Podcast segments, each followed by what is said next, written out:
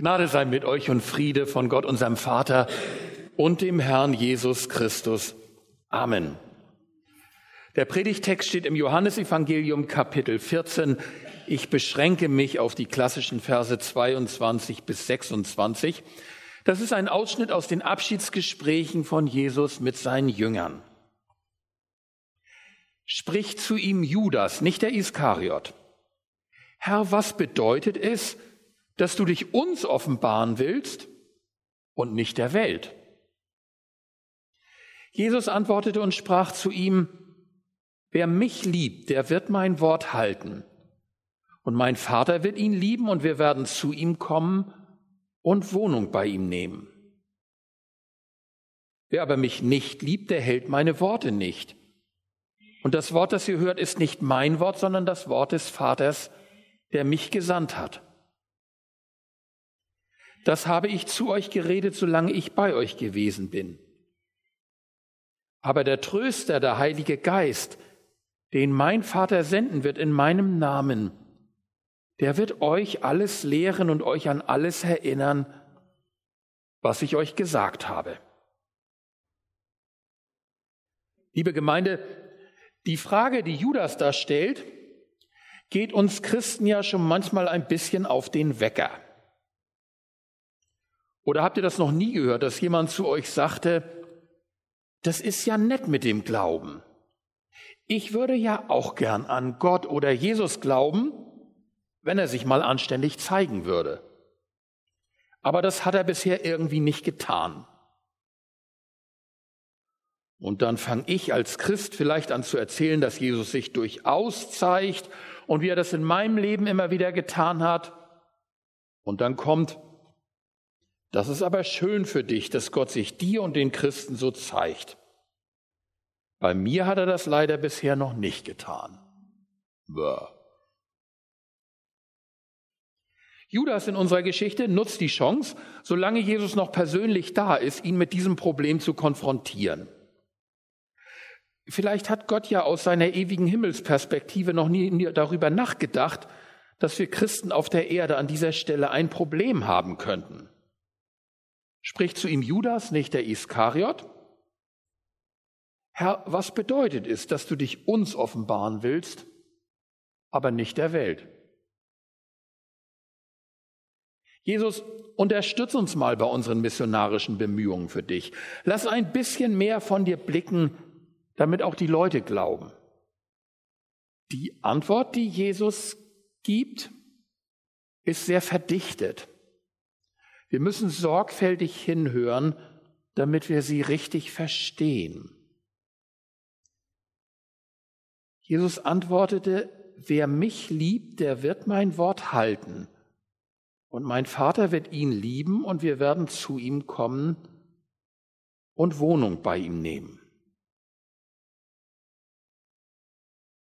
Zuerst müssen wir beachten, was Jesus nicht sagt. Jesus sagt nicht, dass unsere Liebe zu Gott Gott überhaupt erst dazu bewegt, sich uns zu offenbaren.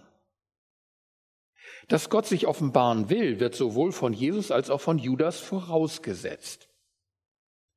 Aus diesem Grund ist Gott ja in Jesus Mensch geworden, für jedermann sichtbar.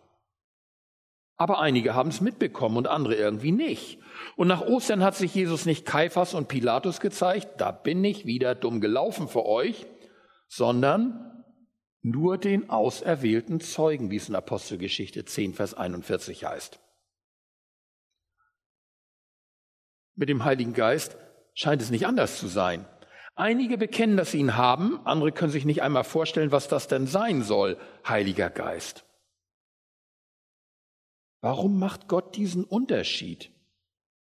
Warum gibt Jesus sich heute einigen zu erkennen und anderen nicht, wenn er doch will, dass alle Menschen gerettet werden und sie zur Erkenntnis der Wahrheit kommen? Aber wir halten zunächst einmal fest, es ist nicht unsere Liebe, die Gott bewegt hat, sich uns mitzuteilen. Das würde der Gesamtaussage der Heiligen Schrift widersprechen. Gott hat sich von sich aus mitgeteilt. Aber bei einigen kommt das offensichtlich an, während andere scheinbar nichts mitbekommen. Kann ich soll ich etwas dazu beitragen, dass ich etwas mitbekomme. Aber würde nicht auch das bedeuten, dass ich etwas tun muss, auf das Gott reagiert? Dietrich Bonhoeffer hat in seinem Buch Nachfolge über diese Frage nachgedacht und er beantwortet sie, indem er zwei geistliche Wahrheiten einander gegenüberstellt. Erstens, nur der Glaubende ist Gott gehorsam. Und zweitens, nur der Gehorsame glaubt. Den ersten Satz, nur der Glaubende gehorcht, verstehen evangelische Christen leicht. Das hat uns Martin Luther gelehrt. Durch unseren Gehorsam können wir bei Gott keine Punkte sammeln, sondern wir sollen Gott ganz vertrauen und aus diesem Vertrauen heraus dann auch seinen Willen tun. Wir tun seinen Willen nicht, um gerettet zu werden, das wäre falsche Selbstgerechtigkeit, sondern wir tun seinen Willen, weil wir von ihm geliebt sind. Wenn wir das verstanden haben, und nur das verstanden haben, dann werden wir vielleicht mit dem, was Jesus Judas antwortet, Probleme haben. Jesus antwortete, wer mich liebt, der wird mein Wort halten. Und mein Vater wird ihn lieben und wir werden zu ihm kommen und Wohnung bei ihm nehmen. Deshalb müssen wir jetzt auch den zweiten Grundsatz mithören. Nur der Gehorsame glaubt. Jesus ist ja bereits gekommen und hat uns angesprochen. Wenn ich sage, ich glaube Jesus, dann ist das nur sinnvoll, wenn und indem ich mich auf sein Wort einlasse. Glauben und Gehorsam sind kein Nacheinander, weder so noch andersherum, sondern es sind zwei Seiten derselben Medaille. Wenn mir ein Bergführer sagt, ich führe dich über den Pass, dann kann ich nicht sagen, ich glaube dir, aber ich gehe trotzdem lieber meinen eigenen Weg. Sondern wenn ich ihm wirklich glaube, vertraue, dann gehe ich mit ihm. Und nur indem ich mit ihm gehe, vertraue ich ihm. Genauso meint Jesus es hier. Gott hat sich durch Jesus offenbart. Wenn ich erfahren will, ob das Wort von Jesus wirklich Gottes Offenbarung ist, dann nur, indem ich mich daran halte und darauf einlasse. Wer mich liebt, der wird mein Wort halten. Dazu muss ich nicht einmal religiös sein. Es ist einfach eine Entscheidung. Ich lasse mich auf das Wort des Nazareners ein und leiste ihm Folge. Aber indem ich das tue, befinde ich mich an dem Ort, an dem Gottes Liebe wirkt und erlebbar wird. Ich stehe nicht mehr neben oder gegenüber seinem Wort, ich stehe unter seinem Wort, durch das er an mir handelt. Aber heißt das nicht die Katze im Sack kaufen? Ich erfahre die Wahrheit von dem, was Jesus sagt, erst indem ich mich darauf einlasse. Also wenn ich ein Auto kaufen will, sage ich doch auch, ne? Aber erstmal will ich eine Probefahrt machen. Und dann kaufe ich das Ding. Hier gibt es die Probefahrt nur, indem ich kaufe. Der Einwand stimmt. Er stimmt in der Welt der Wirtschaft. Da werde ich immer nach Garantien und nach Rückgaberecht fragen. In der Welt der Beziehungen ist das anders. Ob ein Mensch mich liebt und ich ihm vertrauen kann, erfahre ich immer nur, indem ich mich ihm öffne und Vertrauen wage. Ich muss die Zugbrücke betreten, die mir der andere herunterlässt, und sehen, ob sie mich trägt. Und genauso meint Jesus es hier. Wer mich liebt, der wird mein Wort halten. Und mein Vater wird ihn lieben und wir werden zu ihm kommen und Wohnung bei ihm nehmen. Wer aber mich nicht liebt, der lässt sich auch nicht auf meine Worte ein. Zweitens. Was hat das alles mit Pfingsten und dem Heiligen Geist zu tun? Jesus sagt hier im Grunde, genau das ist Pfingsten. Indem wir uns an Jesus Wort halten, erleben wir die Liebe des Vaters und nehmen der Vater und der Sohn Wohnung in uns. Der Heilige Geist ist genau dieses Wohnung nehmen, dieses Einziehen Gottes in uns. So erlebten es die Menschen an Pfingsten. Petrus sagte ihnen das Wort Gottes und bezeugte ihnen Jesus Auferstehung. Durch das Wort begann der Heilige Geist an ihnen zu wirken und sie zu erschüttern. Und so fragten sie am Ende nicht, welche neue Ideen über Gott wolltet ihr uns vermitteln? Kannst du nochmal zusammenfassen? Oder was sollen wir jetzt glauben? Sondern sie fragten, ganz wie bei Jesus hier, was sollen wir tun? Sie merken, dass sie, wo sie bisher stehen, falsch stehen und dass sie den Schritt über die Zugbrücke tun müssen. Und indem sie umkehren, so heißt es wörtlich, ihre Sünden bekennen und sich taufen lassen, empfangen sie den Heiligen Geist, zieht Jesus in ihr Leben ein. Kein Nacheinander, sondern zwei Seiten einer Medaille. Der Heilige Geist ist in seinem Wesenskern nicht Zungenrede oder sonstige Gaben. Die schenkt er je nachdem, wie seine Gemeinde sie braucht. Im Kern ist der Heilige Geist dieses Wohnung nehmen, dieses Geliebtwerden des Vaters und des Sohnes im Leben der Seinen. Oder wie Paulus es ausdrückt, die Liebe Gottes ist ausgegossen in unser Herz. Gott begegnet uns nicht mehr nur als unser Gegenüber im Vater und Schöpfer, der über mir steht und mich erhält, in Jesus, seinem Sohn, der zu mir gekommen ist und für mich gestorben ist? Beides bleibt übrigens nach wie vor wichtig. Ich brauche Gott außer mir und für mich. Aber im Heiligen Geist begegnet Gott unter uns, in mir und in meinen Geschwistern, in der Gemeinde. Er wird zur bewegenden Kraft meines und unseres Lebens. Er spricht in meinen Gedanken, in unseren Worten. Und ich und wir werden lernen müssen, seine Gedanken von unseren zu unterscheiden, seine Stimme von der Stimme unseres eigenen Herzens und unserer Wünsche. Und dazu braucht es auch wieder den Gott außer mir in der Heiligen Schrift, in Jesus. Der Geist lässt die Frucht der Liebe in mir wachsen. Er beschenkt mich mit seinen Gaben zum Dienst für alle. Das alles beginnt zu geschehen, wenn er Wohnung in mir nimmt. Drittens. Aber der Tröster, der Heilige Geist, den mein Vater senden wird in meinem Namen, der wird euch alles lehren und euch an alles erinnern, was ich euch gesagt habe.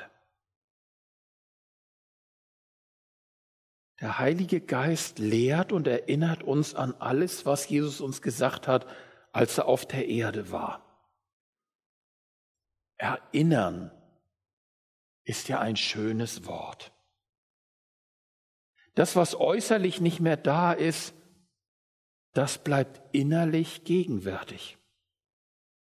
Jesus ist äußerlich nicht mehr da, aber innerlich gegenwärtig.